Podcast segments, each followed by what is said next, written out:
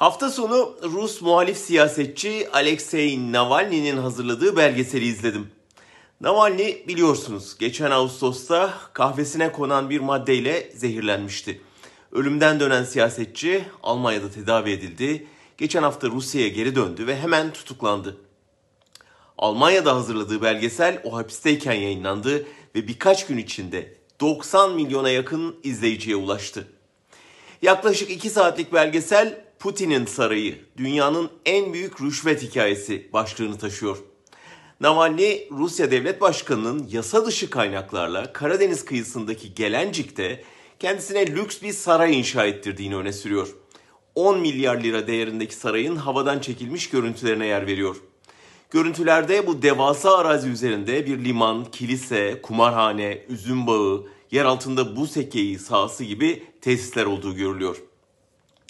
Navalny sarayın Putin tarafından kendisine yakın petrol devi iş adamlarına rüşvet olarak sipariş edildiğini öne sürüyor.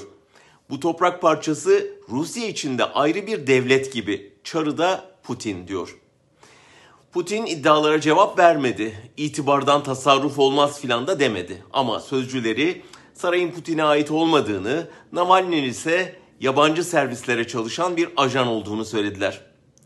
Belgesel yayınlandıktan sonra Navalny'nin çağrısıyla on binlerce Rus sokağa döküldü. Polis gösterileri şiddet kullanarak bastırmaya çalışıyor.